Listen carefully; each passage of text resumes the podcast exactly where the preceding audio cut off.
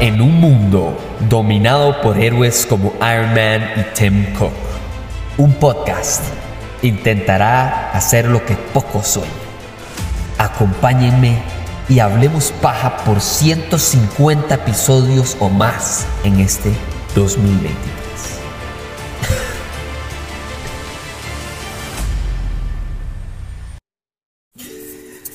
Tengo sueños eléctricos de Valentina Maurel. Es de las más gratas sorpresas que yo he tenido últimamente en el cine. Ni siquiera estoy hablando de cine costarricense, estoy hablando nada más de cine en general. Primero porque como lo bien, como bien lo dije en TikTok, esta película llegó a mí gracias a lo buena que es. No lo bien que está mercadeada o lo que no no no no. Nada más de boca de personas que me recomendaron ir al cine a ver esta película. Eso para mí es el primer gran orgullo de esta película.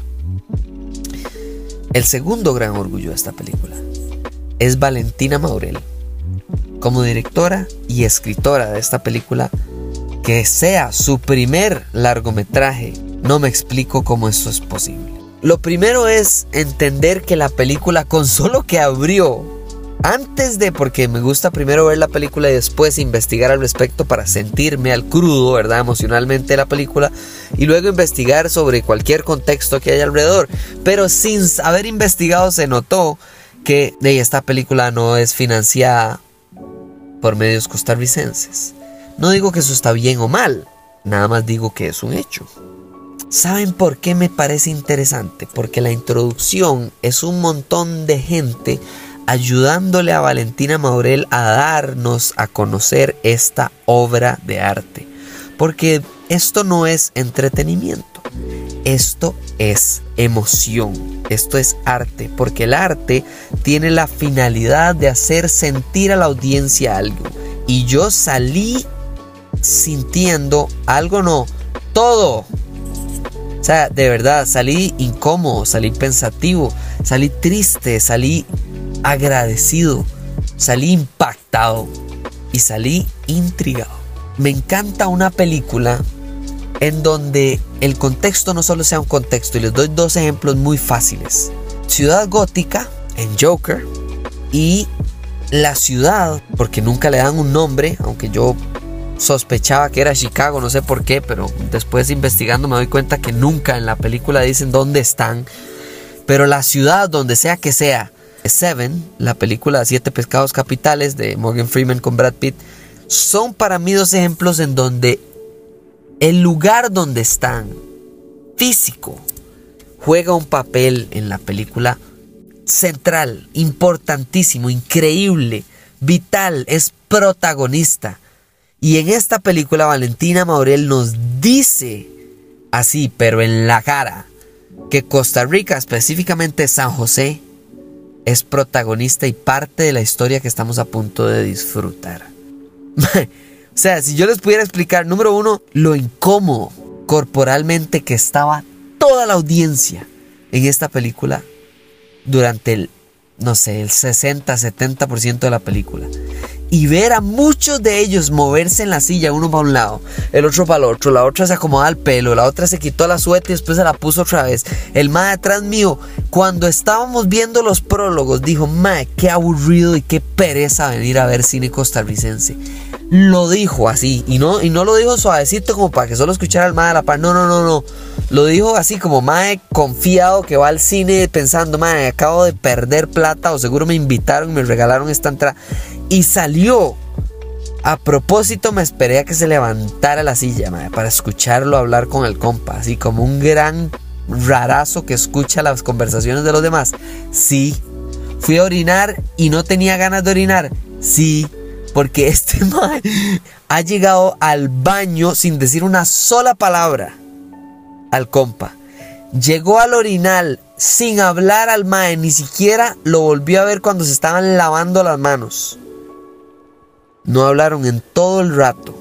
Y cuando estaban saliendo del, del baño del cine, ya hacia el parqueo, lo único que el mae le dijo fue: Va, estaba buena la cinta, ah.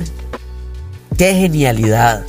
Qué gran guion, historia, actuación. Por cierto, ¿quién carajos es Daniela Marín y a dónde ha estado escondida todo este tiempo? Ma? Está más buenísima, weón. O sea, yo no digo que en Costa Rica no sepan actuar, lo que digo es que uno sabe el tipo de actor costarricense, como que tienen un no sé qué, que cuando usted va a ver película costarricense, buena o mala, usted dice, ah, este mae, este mae es de cine costarricense. No por malo, sino porque es algo, algo. Hay un no sé qué. No sé si es porque tal vez solo los ticos lo podemos ver. No sé, no sé. Lo digo porque lo siento, porque lo veo. Y me encantó de verdad ver a la gente tan incómoda en el cine y que les gustara o encantara la película, la gran mayoría. Porque todos entraron, cuando entré a la sala, me alegró mucho ver que ¿verdad? A estas alturas, porque lleva rato de haberse estrenado, todo el mundo estaba en el cine, o sea, está bastante llena la, tanda. O sea, yo dije, wow, qué bueno, qué lástima, no sé cuántos días le quedan a la película en cartelera, pero qué dicha que hay bastante gente. Ah, no, pero la gente entró de una manera y salió de otra. Totalmente, o sea, le sacó el aire, el oxígeno, dejó de existir en la sala del cine en los últimos, no sé, 15 minutos de la película. Y cuando salieron, todos iban o callados o susurrando, Impactante. Tengo que decir que sí, ya hablé de Daniela Marín. Tuve que buscar y para mi grata sorpresa, Daniel Wong es quien se encarga de la cinematografía de esta película, básicamente. Y, y wow, claro, después busco y el maestro está incluso en la academia. Entonces no no es gran sorpresa, más bien es mi ignorancia. Y disculpen que no sabía quién era Daniel Wong. Pero de ahora en adelante me sé este nombre de memoria. Y prometo no olvidarlo. Qué más. Qué manera más sutil de hacer nuestra atención ser parte de si estamos emocionalmente involucrados o aislados de una escena, que me parece necesario.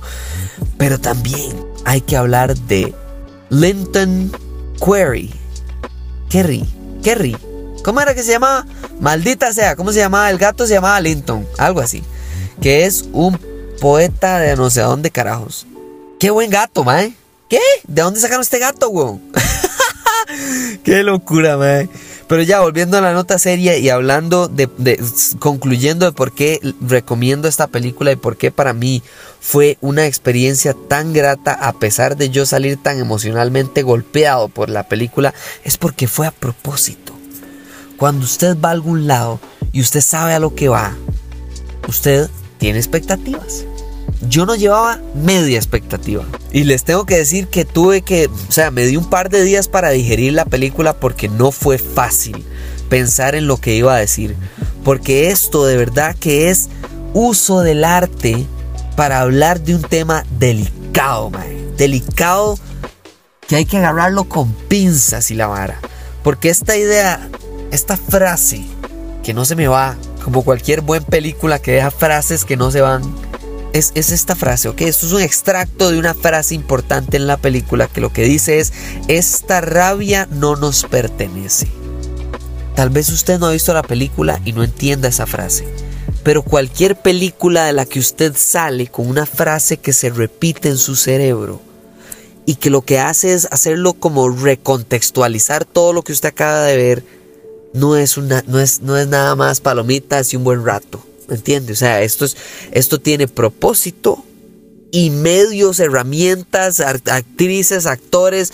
E, este mae Reinaldo a mí me pongo de pie, señor. O sea, de verdad, o sea, no, no, ustedes saben que esto es Hablemos Paja, pero eso no es Hablemos Paja, a veces hablamos en serio, mae, porque esta película es en serio. Esta película no sé, esto no es paja. Esta película se toma en serio porque tiene un tema y una meta muy clara y muy delicada que hablar con usted. El final de esta película para mí es la razón principal para recomendar cine a cualquier persona. Es complejidad hermosa y grotesca al mismo tiempo. Porque yo conozco personas así, he visto películas así, he escuchado de cosas espantosas pero saber que de eso se puede sacar arte no es para cualquiera. De verdad, me pongo de pie a las personas involucradas en este proyecto. Sé que dije algunos de los nombres, pero hay muchísima más gente detrás de cámaras, enfrente de cámaras que hicieron posible esta belleza. No es para todo mundo. De verdad que no es para todo mundo. Esta película me desgastó a mí emocionalmente y sé que hay personas que tal vez esta película los incomode al punto de no querer terminarla, no querer verla, no querer recomendarla.